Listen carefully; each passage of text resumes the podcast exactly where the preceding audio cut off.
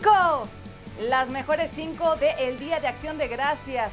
En zona roja, Alex Smith saca centro sigilosamente y se lo entrega a JD McKissick, John. Una trampa, esa es una trampa que lograron hacer muy bien contra los Cowboys. Ya hablaremos de la estrella solitaria. Play Flicker en el Texans ante los Lions, Javo.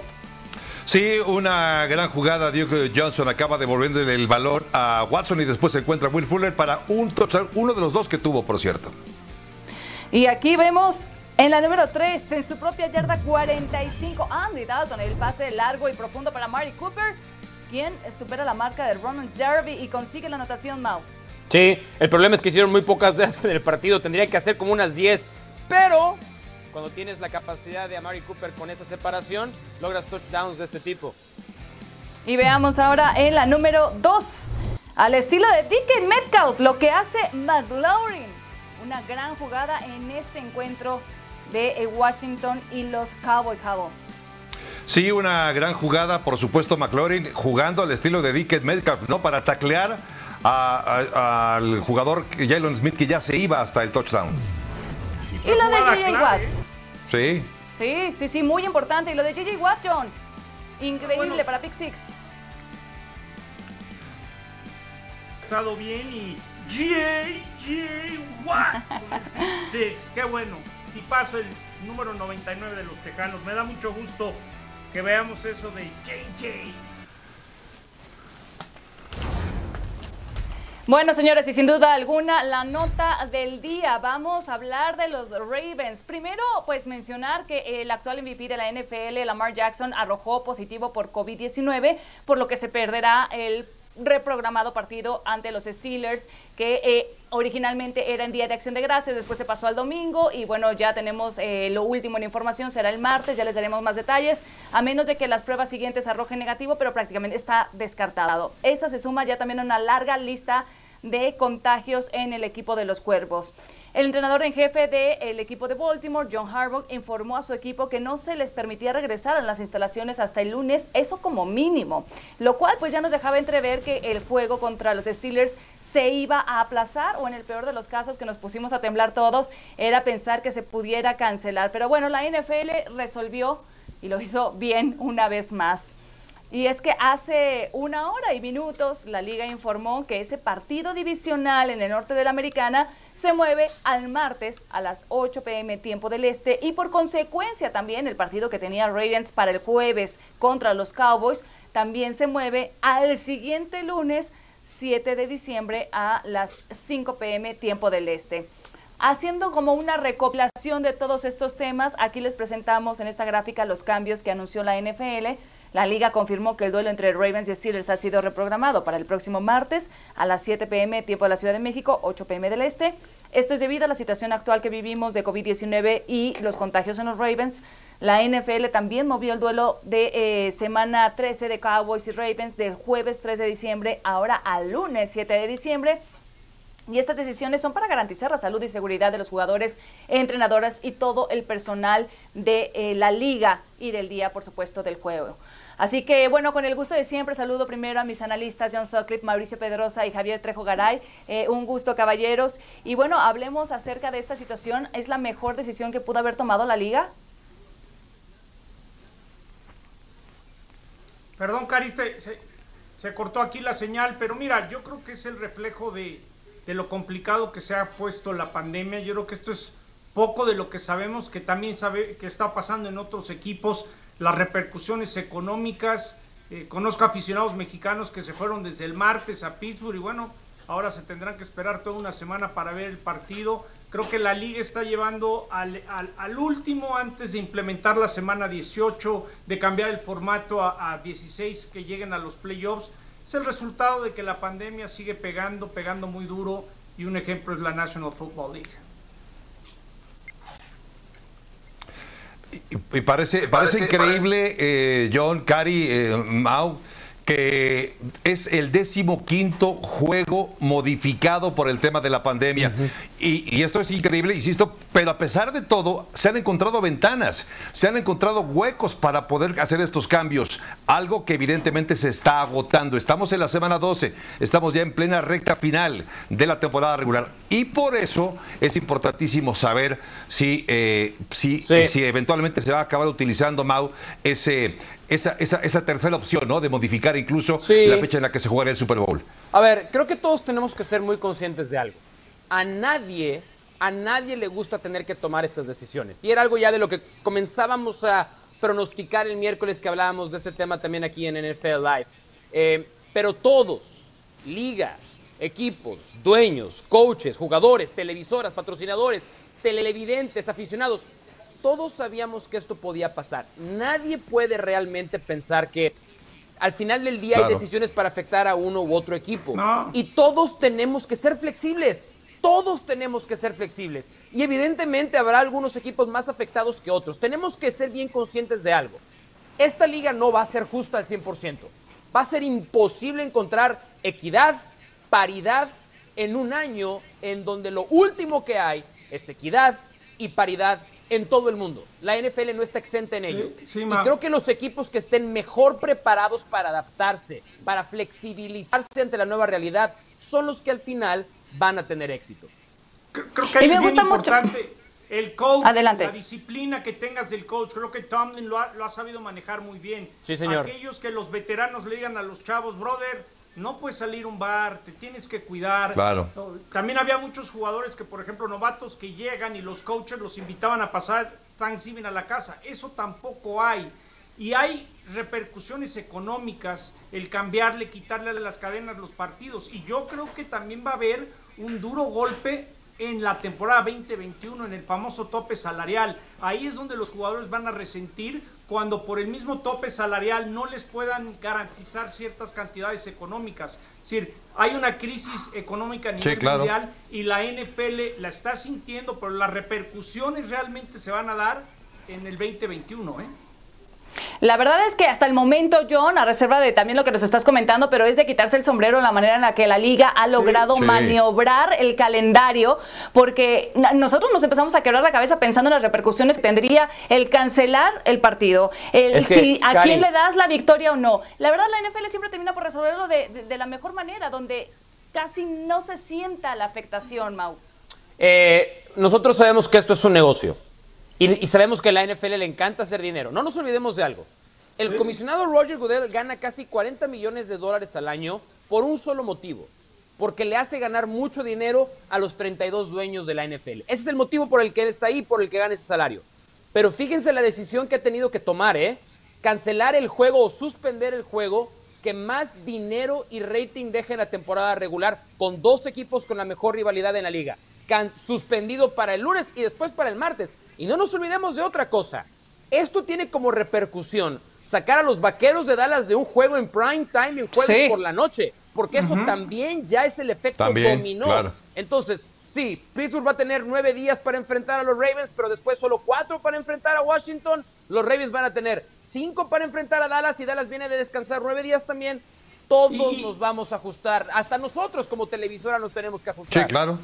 Y, les digo algo, el efecto secundario, es decir, había un juego en NBC de jueves, lo pasaron para el domingo, que iba a afectar a CBS y a Fox, y ya lo quitaron. Y ahora lo pasan el martes. Y, la programación que había en el canal de, de NBC o la competencia de ese día. Entonces, de alguna manera, estos cambios constantes repercuten a la industria de entretenimiento en general, no solamente a la NFL, porque la NFL se va a parar el martes y ahora todos los que van a perder por competir contra la NFL el día martes. Y el jueves no hay Cowboys también que vas a meter de programación. Entonces se vuelve un efecto dominó que la liga más importante de los Estados Unidos en cuestión de negocio, cuando hace cambios, todo el mundo alrededor tiembla. Ojalá no me caigan a mí en mi día. Bueno, e, e, evidentemente es una situación muy compleja, la logística que hay que realizar, que implementar para poder encontrar espacios para poder llevar a cabo estos partidos. Pero en el ámbito deportivo también hay una implicación directa y esto va a afectar también a aquellos que tienen menos tiempo para poder descansar. Además de esto, por si fuera poco, algo que no podemos soslayar, porque es un negocio también, como lo decías, John, el tema de las apuestas. Las apuestas. Ya era favorito, por ejemplo, Pittsburgh para enfrentar hmm. al equipo de Baltimore. Me parece que ahora, después de esto es todavía más favorito, a pesar de que enfrenta a un rival de división con esa gran eh, rivalidad también que hay, valga la redundancia, en la división norte de la conferencia americana. Exacto, Javo, porque estamos hablando de lo bien que lo ha manejado la liga hasta el momento, de cómo han tomado eh, de manera enérgica esas decisiones, pero y las repercusiones que obviamente esto ha tenido en los movimientos del calendario, pero hablemos también del tema deportivo, porque el equipo de Baltimore tiene prácticamente la mitad de la platilla este, fuera por COVID, por contagios, y eso también les va, a les va a afectar en el deportivo. Estamos hablando además de Lamar Jackson, su MVP en la temporada pasada, el que se estará perdiendo el juego frente a un equipo que además viene invicto, que es tu gran rival en la división y RG3 no parece ser realmente pues una amenaza para el conjunto de los Steelers. Vamos a repasar rápidamente los nombres de los que tomarían el lugar de jugadores destacados de Ravens para ese partido. RG3 tomaría el lugar de Lamar Jackson, Guts Edwards y Justin Hill lo harían por Mark Ingram y Jake Dobbins. El centro Tristan Colon Castillo por Matt Scura, Ben Powers en lugar de, Patrick McCarry. Eh, Justin Ellis y Justin Madvick por Brandon Williams. En fin, tendrían que hacer prácticamente todo un nuevo listado, un nuevo roster el que esté comenzando frente al equipo de los Steelers y en lo deportivo pues sí termina por verse afectado, pero es que también hay que tomar pues ciertas consecuencias de a lo mejor no ser enérgico en cuanto a los protocolos de tu propio equipo, John. Lo que pasa es que creo que comenzó con Titanes. Todo el mundo empezaba multas con Titanes y como que los perdonamos. A los Raiders sí les cayó la ley y a los Ravens les va a tener que caer porque después que dijeron tienes que seguir el protocolo, tapabocas, el chavo que trabaja en los Ravens seguramente le va a costar la chamba. La gran pregunta tengo yo es,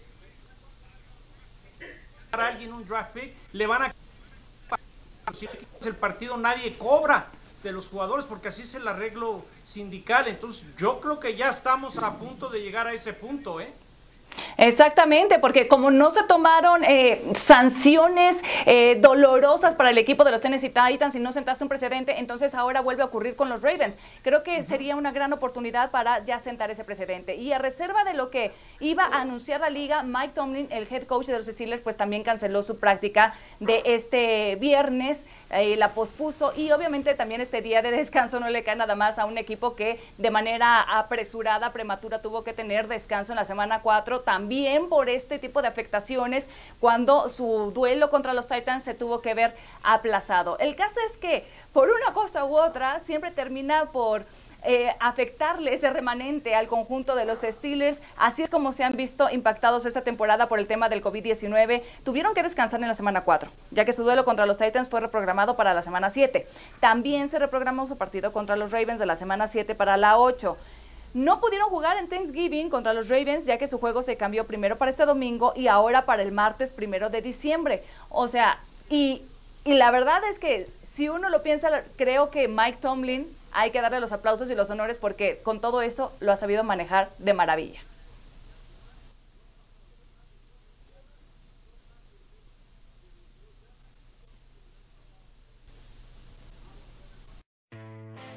Yeah, I think the best thing about the quarterback position these days is that there's really good quarterback play everywhere. There's young guys. We need more, we need more, we need more. And then there's still the veteran guys. All day, just like that. There's a wide spectrum lend to a lot of competitive football. When we hit this field, we do what we do. We dominate. How about those? Ah! Great throw by Brady. A four touchdown day for number 12. That's a record. Is it? Oh, yeah, yeah. yeah, yeah.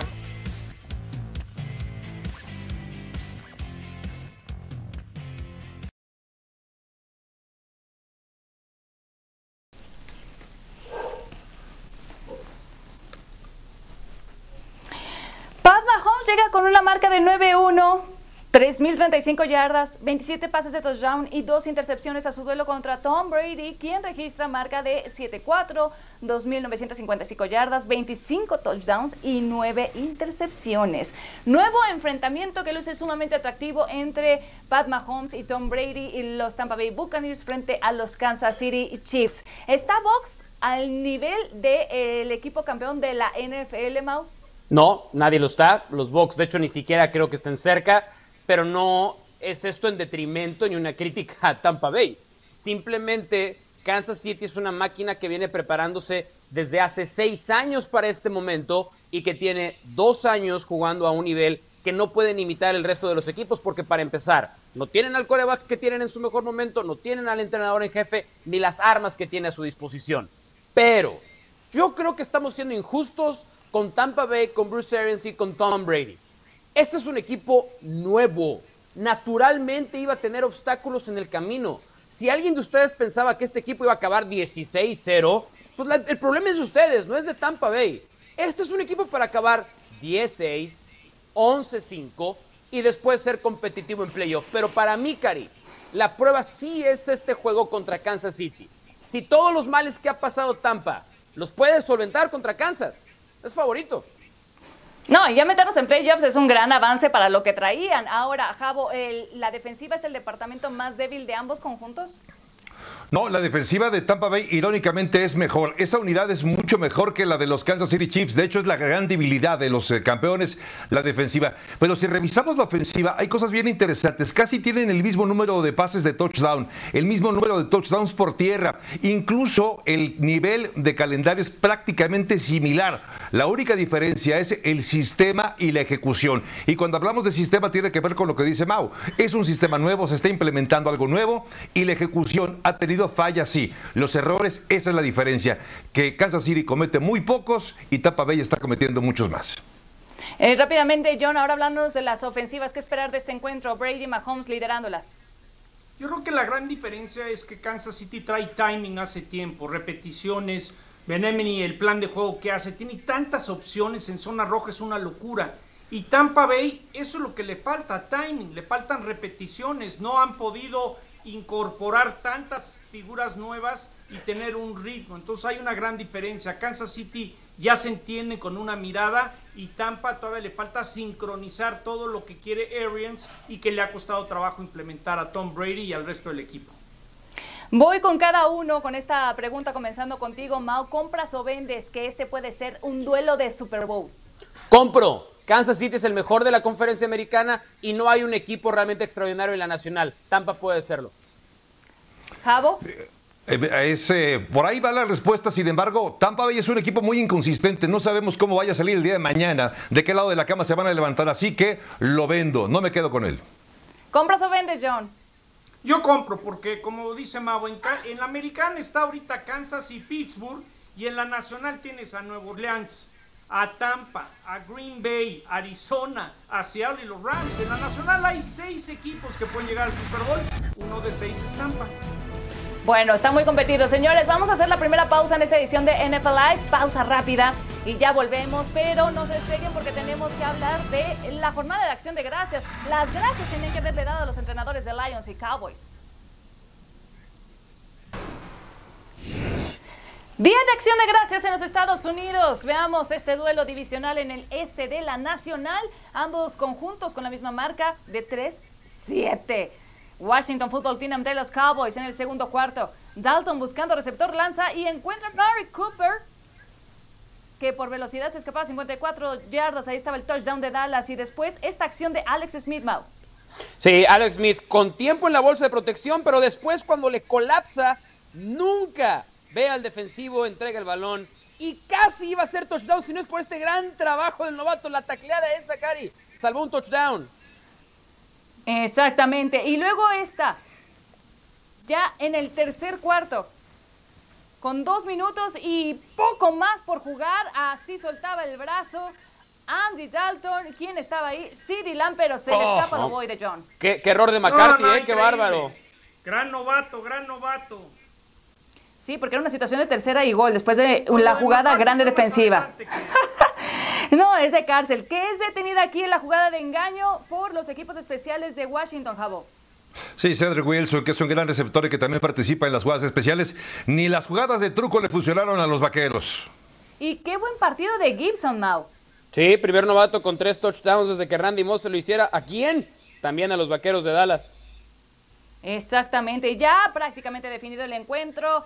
Dalton buscando a Pollard, interceptado, 41 a 16 la paliza de Washington al equipo de los Cowboys. Este equipo de Dallas tiene un balance muy negativo jugando como locales en 2020. Son el peor equipo de la liga en puntos por juego permitidos, diferencial de puntos por juego, balones perdidos y diferencial de entregas. Cabe resaltar que en dos ocasiones han permitido más de 40 puntos a sus rivales en el ATT Stadium. ¿Quién es el principal responsable de esta vergonzosa derrota que se han llevado los Cowboys en Día de Acción de Gracias, John? A ver, en la primera mitad iban ganando dos veces, iban perdiendo después de dos cuartos por cuatro puntos y 73 yardas en la segunda mitad. Primero, culpo, entre otras cosas, a Ezekiel Elliott. Sin quinta vez que suelte el balón, es increíble. ¿Cuántas yardas le marcaron? 32 yardas para alguien de 90 millones de dólares, una tristeza. Y luego McCarthy, porque traje esto para darle un llegue al niño Pedrosa. Cuarta y 10 en tu yarda 24, pierdes solamente por 4 puntos. Gran decisión, ¿eh? Gran decisión. ¿Cómo decía Gran la decisión. canción, está, John? está. ¿Cómo decía? Hit me with your best shot. A ver, Mao, ponte, por favor. No hay manera, mira. No hay manera. Vas. Yo venía Vas, vas. listo. Una, dos, tres. Vengo protegido, vengo protegido. Movimiento Y de aparte cabeza, traigo como dice mucho coraje Márquez, y traigo ganas, ¿eh? Hit me Vas. with your best shot. ¡Best shot! ¡McCarthy! Este McCarthy es un fregón. Cuarto y Defiéndete, 10 en tu Mauricio, ¿qué 24. tienes que decir? Por Mira. favor, niño. A ver, justifica Cari. a McCarthy de esa. Esto es muy Justifícalo. sencillo. Yo creo que John no vio el juego.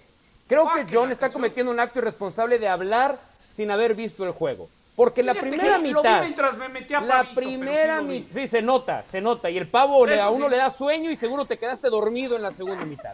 No, para Eh, eso está el cafecito. si tú traes a Tom Landry, si tú traes a Jimmy Johnson, lo que pasó ayer vuelve a pasar. El coach puede planear, el coach pone a los jugadores en la posición de ser exitosos. Si los jugadores o no quieren o no pueden, es su bronca. Y eso pasó ayer. No le echemos la culpa a Mike McCarthy que está haciendo un trabajo No, no, con lo a que puede. a ver, a ver, a ver. Con lo que puede. Y se van a hacer peores los chinos ahora que me puse esta máscara. Llévame al momento que tienen cuarto y 10 en la Sí. yarda 24, ¿Sí? perdiendo por 4 con mucho Sí. reloj. ¿Esa de quién fue culpa? ¿Viste la, a ver, ¿viste la jugada? ¿Viste cómo estaba abierto el receptor? Fue de ejecución, John. El pase estaba abierto. Ah, la jugada estaba perfectamente diseñada. Bones, el nuevo entrenador de equipos especiales de los Cowboys que estuvo con los Rams muchos años, es el mejor entrenador de equipos especiales en la liga. Mira la jugada, ahí la estábamos viendo. El pase estaba abierto, pero se comió el balón el hombre que lo tenía que lanzar. No todo es del coach. El coach está en una posición correcta. Pero tú le puedes dar a Beethoven un piano sin teclas y pues te hará cierta música, pero no la música que está acostumbrado a darte. O sea, Mike McCarthy es. Beethoven. Si sabes que no van a McCarthy es Beethoven. Y tienes reloj, ¿para qué te la andas rifando cuarto y 10 en tu Pues porque 24? tienes que ganar, tienes pero que ganar el manera, juego. Pierdes por cuatro puntos, tener reloj suficiente. No Yo es como creo si que- dos minutos en el reloj, Oiga. ¿me dejan No. preguntarle a Javier algo? Por ¿Me dejan favor. preguntarle Sí, a Javier gracias, algo? Cari, ¿Les parece gracias, Cari. perdón, la palabra? perdón, boss, perdón, boss. Venga, Cari. A ver, Mauricio dice, le dan un piano sin teclas, pero antes de que comenzara la temporada, Javo, decíamos, este equipo de Dallas se ve bien de ambos lados del balón, a la defensiva, a la ofensiva, Sí. por el- la clase de talento que tiene. Entonces, ¿tiene o no Pero quién? ¿De qué pero quién dijo eso? Yo era uno de ellos. Yo pensé Ah, que con, Ah, pues con el el, talento que la ofensiva, con Dak Prescott, con el- en la clase de receptores que tiene, con una defensiva que no terminó tan mal el año pasado, con Mike McCarthy que ya ganó un Super Bowl, pues parecía que estaba el escenario ideal para que este equipo pudiera dominar la división este de la Conferencia Nacional. No ha sido así. Dice el refrán que la victoria tiene muchos padres y la derrota tiene es, es huérfana. Pero aquí hay varios padres que tienen que hacerse cargo de ese chamaco. Uno, por supuesto, es Mike McCarthy, otro es Zeke Elliott, y además hay que seguir repartiendo. Yo creo que hasta Jerry Jones ¿eh? hay que darle su crédito por la cantidad de decisiones que se han tomado y que no han ayudado al equipo. Javi, yo sé que tú sí viste el juego completo ayer y no lo viste comiendo pavo como John, entonces lo viste entero.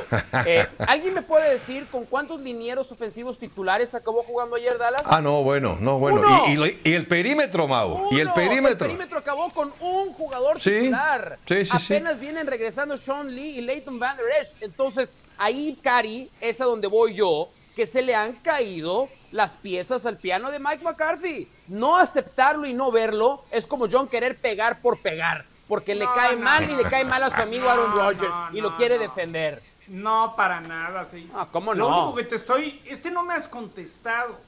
¿Está bien para ti tomar la decisión de ir en cuarta y diez? Sí. Sorprender en tu 24 con reloj. ¿Está bien? ¿Para ti estuvo bien? Sí, está bien. Sí, me gustan los, me gustan los entrenadores agresivos. Sí, sí me gusta. Bueno, es que me gustan los timoratos. Criticamos a Jason Garrett porque no hacía eso. Porque Jason Garrett era timorato. Gracias, bueno, este está, está, jugando de otra manera distinta, pero tampoco le está, funcionando. ¿eh? Ya pues, me tardaron siete minutos, pero me contestaste finalmente. Nada más les recuerdo que una de las grandes críticas en todos los años que estuvo Jason Garrett en los controles en el equipo de Dallas fue justamente esta clase de decisiones. Ser timorato. justamente lo que ya no quería Jerry Jones en su franquicia. Por eso trajeron supuestamente a un experimentado entrenador en jefe con eh, en su currículum un título de Super Bowl porque no iba a arriesgarse de manera innecesaria en momentos clave. Yo nada más lo voy a dejar ahí y bueno, vamos a hablar también. Ya puedo tirar mi máscara, gracias. También el crédito hay que darle también el crédito a lo que hizo Washington. Y uno de los grandes protagonistas en esta victoria tan importante que se llevan en este duelo divisional es Alex Smith, que hace dos años estuvo pasando por el peor momento de su carrera y de su vida, y que de hecho lo descartaron para volver a jugar y que ha vuelto para liderar a la ofensiva y lo hizo muy bien. Registró 149 yardas en 26 intentos, un touchdown y además su equipo suma dos victorias consecutivas, algo que no imaginaba lograr hace dos años. La jugada clave del partido es presentada por Suzuki Swift 2020, con tasa de 8.99 y garantía extendida gratis.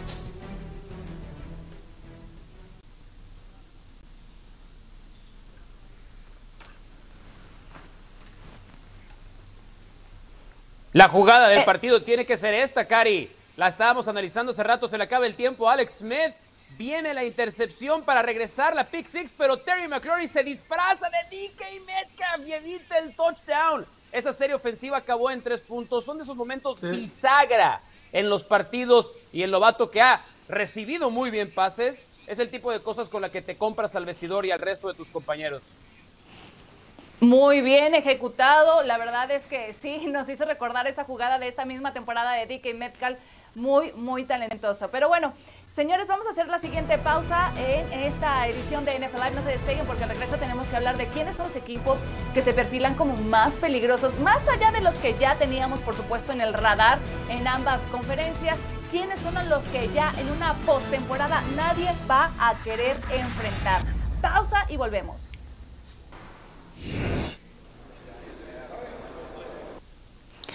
Y este fue el primer duelo en Día de Acción de Gracias Thanksgiving Day entre Texans y Lions. Vamos a ver las acciones en el primer cuarto, la serie ofensiva de Detroit, Mal. Wow, wow. J, J, what? Antes le decían JJ SWAT por cómo bateaba tantos pases. Había bateado cuatro el partido anterior. Este no lo bateó, se quedó con él y lo llevó a la zona de anotación. Eh, sí, la cabeza de esa gran defensiva. Y ahora veamos la siguiente serie ofensiva para Detroit. Jabo. En solo ocho jugadas habían perdido tres balones los Leones de Detroit y en buena medida por eso la gran cantidad de puntos de los Tejanos.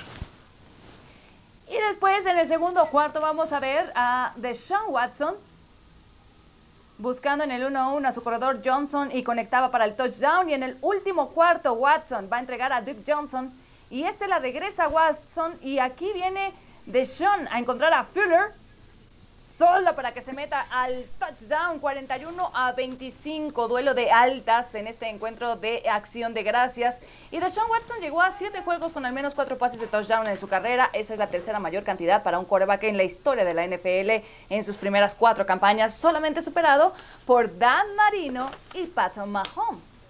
¿Qué tan peligroso se ven ahora los Texans? Han tenido, la verdad, hay que decirlo con todas sus letras, un, un crecimiento importante después de la salida de Bill O'Brien, John.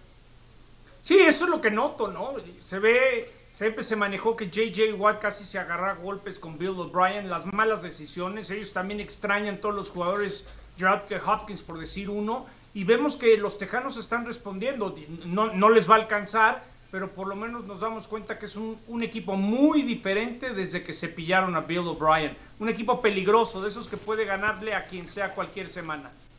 Javo, además del gran talento que ya sabemos que tienen en Deshaun Watson y JJ Watt como las cabezas de este equipo, ¿qué más está ofreciendo y deslumbrando este equipo de los Texans? Creo que creatividad, Cari, creatividad, porque llegó Romeo Carenel a hacerse cargo del equipo y el sistema que ha implementado es distinto. Están jugando más, eh, más, más jugadas eh, desde la formación empty, es decir, sin corredores y apostando mucho al brazo de Deshaun Watson, a su movilidad. Hay que decir también, y no quiero ser el abogado del diablo porque para eso ya está Mau, pero de los partidos que perdió los Tejanos de Houston fue al principio con rivales complicadísimos. Está ganando contra rivales de medio pelo. De cualquier manera, lo que veo de los Tejanos me gusta y creo que sí están para ponerle un susto a cualquiera. Y yo sé que este segmento es de los Texans, pero ya que mencionaste, Javo, que vamos a ir con el abogado del diablo, que es Mau Pedrosa, háblanos de tu amigo Matt Patricia. Está en horas extra, ¿no? Créelo o no, pero sí tengo un amigo que se parece a Matt Patricia en las dimensiones. Pero no, no es cierto, no es, no es cierto. John ahora en pelotón se ve un poquito más flaco que Matt Patricia, es verdad. Eh, yo creo que ha terminado su tiempo en Detroit. Hay cosas que no te pueden pasar como entrenador. Una de ellas es perder el vestidor. Y yo creo que él ha perdido el vestidor. Estábamos hablando de alguien quien creíamos era un especialista en construir defensivas dominantes, o por lo menos eso pensábamos con New England. No nos olvidemos que Matt Patricia también en un Super Bowl le lanzaron o le corrieron en total para más de 500 yardas. Eso fue Filadelfia. Creo que no ha encontrado la clave, creo que no es un entrenador en jefe. Ni le va a encontrar. Ni, la va a encontrar y yo creo que sí está viviendo sus últimas horas al frente de Detroit. ¿Qué va a pasar con Matthew Stafford? Esa es la otra pregunta, porque lleva una, una década al frente del equipo. No sé si él también estará abierto a cambiar de club. Y, entre él y Sam Darnold, yo creo que son los entrenadores que ya deberían de estar pensando en el retiro o en otra profesión. Pero bueno, señores, no vamos a hablar ahora de eh, los equipos en la americana que están alzando la mano de buena manera, que vienen increciendo. Eh, eh, normalmente siempre discutimos que la NFC es mucho más competida, pero en esta temporada hay equipos en la americana que se ven muy bien y uno de ellos son los Bills y otros son los Raiders. Van encontrando las maneras de ganar, vienen de menos a más. Los Bills obviamente aprovechando que se acabó la era de este duopolio de Brady Belichick, aprovechándose en esa división y los Raiders pues una división mucho más competida donde tienen a los vigentes campeones, pero que se ven muy bien. Los Raiders visitarán a Falcons en la semana 12, un rival que tiene marca de 3-7 y el Football Power Index de ESPN les da el 53% de probabilidades de ganar ese juego. Los Bills, por su parte, recibirán a los Chargers, que también tienen marca de 3-7 y tienen un 73% de probabilidad de ganar ese encuentro. Así como se ve el calendario, ¿quién tiene más eh, riesgo, peligro de caer en una derrota, John? Javi, tradúcele a Mauricio. On any given Sunday, en cualquier domingo, es muy difícil ganar en la liga. Y si eres los Chargers, los Chargers con Herbert son muy explosivos. A veces no cierran partidos. Yo creo que los Chargers tienen buenas posibilidades, tienen buen equipo de ganar en Buffalo. Los Raiders, a mí Atlanta me decepcionó mucho contra los eh, Santos el domingo pasado. Creo que Raiders debe de ser dominante esta y la siguiente semana contra los Jets. Pero los Chargers si les gusta apostar algo, siempre tienes que ser muy peligroso con estos Chargers, sobre todo en la primera mitad, porque cualquier cosa puede salir de ellos. ¿eh? Fíjate que me sorprendiste con esa respuesta, creí que iba a ser justamente al revés. Mau, ¿tú coincides? Primero te felicito por haber entendido su respuesta. Yo no le entendí nada, le dio mi vuelta. Eh, la respuesta Después es de los clases. Bills. La respuesta es los Bills, por una razón muy sencilla. Los Falcons son un equipo que viene a la baja, los Chargers eso, son un pues, equipo lo que que acabo de viene. decir. Pues, pues es que le diste vueltas, maestro. Vienen a la alza. Lo único que me preocupa de los Chargers es que no van a contar con Melvin Ingram para este partido, que está tiene una gran temporada, uno de sus dos excelentes defensivos que tiene junto con Bosa. Ahí creo que los Bills pueden hacer daño, pero sí creo que Buffalo está en más riesgo de perder el partido Sí. porque Justin Herbert está jugando muy bien. Mao, Nos es que yo ya tengo una acuerdo, maestría en, en traducción de lenguaje me queda soccer, claro, pero a ver.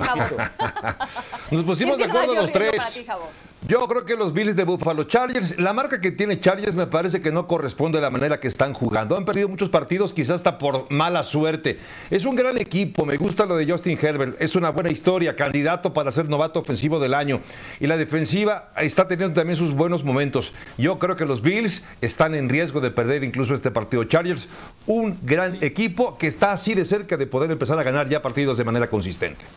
Y patrona, Sí. si me dejas meter un, un- un anuncio, eh, estaré con Fer tirado el domingo en ESPN 2 para Centroamérica. Nos toca transmitir Raiders contra los Falcons, el Just Win Baby, visitando el Mercedes en Atlanta. La Gracias, próxima vez que me pidas permiso para algo, John, asegúrate de por lo menos dejarme responder. Gracias, Cari. Vamos a hacer una Gracias. pausa. Qué tipo. Vamos a silenciar a Qué John y ya difícil volvemos. debe haber que sido este tipo a en la la escuela. Qué bárbaro. No, no, no, no, no, no. Estamos de regreso y bueno, hablemos de Carson Wentz, quien hace un par de años figuraba en la discusión para MVP y parece que después de aquella eh, triste lesión que sufrió, pues nunca volvió a ser el mismo. Entró esta semana 11 de la temporada 2020 en el lugar número 32 en porcentaje de pases completos. Es el líder en cuanto a intercepciones de la liga y también en capturas de la NFL. Preocupa esta, esta caída libre de Carson Wentz, quien ha lanzado 14 intercepciones en el 2020 y con eso iguala su mayor cifra en una campaña que fue en el 2016 cuando llegó a la NFL. Esas 14 intercepciones este año son la mayor cifra para cualquier quarterback de toda la liga. Pero obviamente uno se pregunta qué tanto tiene que ver en esas capturas o en esas intercepciones su defensiva o también la ofensiva que le acompaña. ¿Cuál es el porcentaje de responsabilidad que lleva Carson Wentz en el récord que hoy tienen las Águilas de Filadelfia, Javo? Yo creo que por lo menos un 50%. Eh, hay más responsabilidades que repartir, evidentemente. Eh, desde luego, eh, Doug Peterson es uno de los responsables por no haberle podido proveer de una decente línea ofensiva para que no se la pase corriendo Carson Wentz tratando de salvar su vida. Y no solo eso, sino por la presión que sufre acaba cometiendo muchos errores. Además, es el más golpeado. Pero lo que hace Carson Wentz me parece que es, tiene que ver mucho con la idea que tiene de sí mismo, la percepción que tiene de sí mismo de que él tiene que ganar todos los partidos y por eso también acaba cometiendo muchos errores. Mauricio, ¿qué porcentaje le darías tú de responsabilidad a Carson Wentz de los problemas que han tenido las Águilas? Ah, alto. Yo sí creo que tiene que rebasar el 50%. Y mira que yo soy un defensor, un fanático de Carson Wentz. La realidad es que está tomando decisiones infantiles increíbles Carson Wentz. Yo sé que Frank Reich le, exige, que le, le exigió mucho y le respondió. Yo creo que desde que se fue Frank Reich dejamos de ver la mejor versión de Carson Wentz. Yo sé que Doug Peterson le pide que sea un Russell Wilson, pero hay una gran diferencia entre querer hacer todo y poder hacer todo. Russell Wilson quiere y puede. Carson Wentz no puede y él tiene que darse cuenta de ello. Tiene que construir de abajo hacia arriba y ahí es donde creo que comete equivocaciones muy infantiles de alguien inmaduro y tiene una enorme responsabilidad en el récord de Filadelfia hoy en día. Eh, Rápidamente, John, eh, Carson Wentz pasó de ser el mejor quarterback de su división a ser el peor. No, en esa división todavía me quedo con Carson Wentz, ¿eh? En estos momentos me quedo con Carson Wentz. Yo no le doy Wow. tanto, tanta responsabilidad, yo le daría un 35%. El pobre Carson Wentz desde el año pasado me tocó hacer un Monday Night. Le han pedido hacer milagros sin ataque terrestre, sin receptores. Yo creo que no tiene línea ofensiva. Sí, de repente yo creo que le ha dicho Coach Peterson, a ver, limita los errores, pero con lo que tiene se le ha estado rifando. A mí yo sigo creyendo en Carson Wentz. Yo creo que lo que pasa es que su armamento alrededor es para llorar y ya lleva un buen rato así. ¿Te gusta que sea agresivo, que John? ¿Te gusta que sea agresivo? No, sí, sí me gusta que sea Ah, y Mike agresivo. McCarthy pero- no te gusta que sea agresivo. Ok, gracias. No más preguntas. No, señoría. no, más no, a ver, niño, no. No, no, no, no más preguntas. No No más preguntas. no Cuatro, es decir, No, no más A ver. preguntas. tú que juegas golf, pegaste un out se fue a la No, calle no. el tiro, ya cuéntalo, niño, ya cuéntalo. No, no, ya, no más ya. preguntas, no más preguntas. Indefendible Bueno, lo de tranquilo, No más McCarthy. preguntas. Yo nada más les digo que Carson Wentz de todos modos va a tener que seguir siendo la respuesta en las Águilas de Filadelfia porque tienen el bolsillo prácticamente hipotecado en el contrato del coreback. Hasta ahí dejamos ese tema y vamos a meternos ahora en la pelea, el camino hacia el título de MVP de la temporada. ¿Quién lo sigue liderando? Bueno, vamos a ver porque tenemos en nuestros registros que Pat Mahomes es el principal favorito en Las Vegas para ganar ese premio a jugador más valioso de esta campaña. Le siguen Russell Wilson, Aaron Rodgers y Kyler Murray.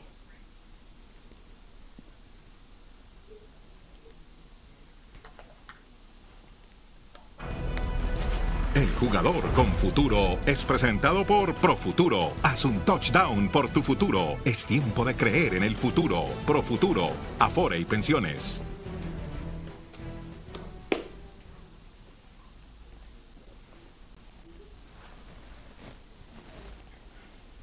Al comienzo de la temporada sabemos los números que empezó a firmar Russell Wilson y estaba como de manera casi indiscutida en la cima en esta discusión para llevarse la distinción de MVP. Pero ahora ya Pat Mahomes, Kyler Murray se le han acercado con las últimas actuaciones de las últimas semanas. Así que, ¿qué tanto, cuánto ha abonado Russell Wilson para ser ese MVP de la campaña, Mau? Poco, porque se ha equivocado, obligado por las circunstancias naturales de su equipo que no corre la bola, que no defiende bien. Eh, un poco el ejemplo que ponía hace un momento con Carson Wentz. Lo que más le reconocíamos a Russell Wilson es que no se equivocaba, que tomaba decisiones inteligentes, que si tenía que escapar de la bolsa de protección, no lo golpeaban. Ahora lo golpean, pierde el balón y lanza intercepciones. Creo que ha ido abonando poco a su futuro y del otro lado tienes a alguien que abona muchísimo, que es Patrick Mahomes. No lanza intercepciones y tiene a su equipo como uno de los mejores en la liga. ¿Quién es entonces el futuro MVP de la liga, John?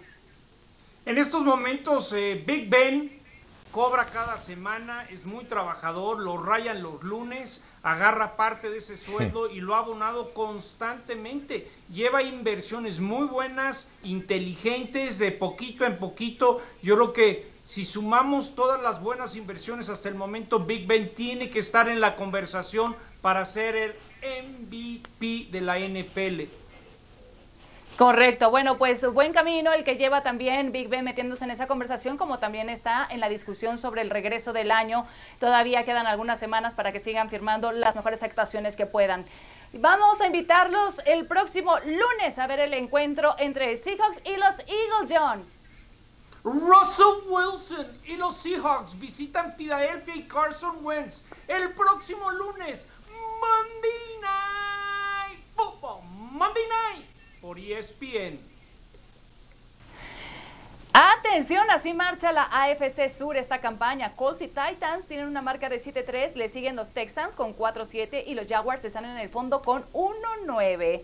Hablando de equipos a la alza en la americana, qué duelo este, eh? el de Colts eh, Titans, a pesar de que hace dos semanas en la 10 el equipo de Indianapolis le dio una arrollada a Tennessee, el equipo de Tennessee no se quiere quedar atrás, no se da por vencido y quiere revancha de ese doble de partidos 37 a 14. John, ¿cuál va a ser tu pick para este encuentro?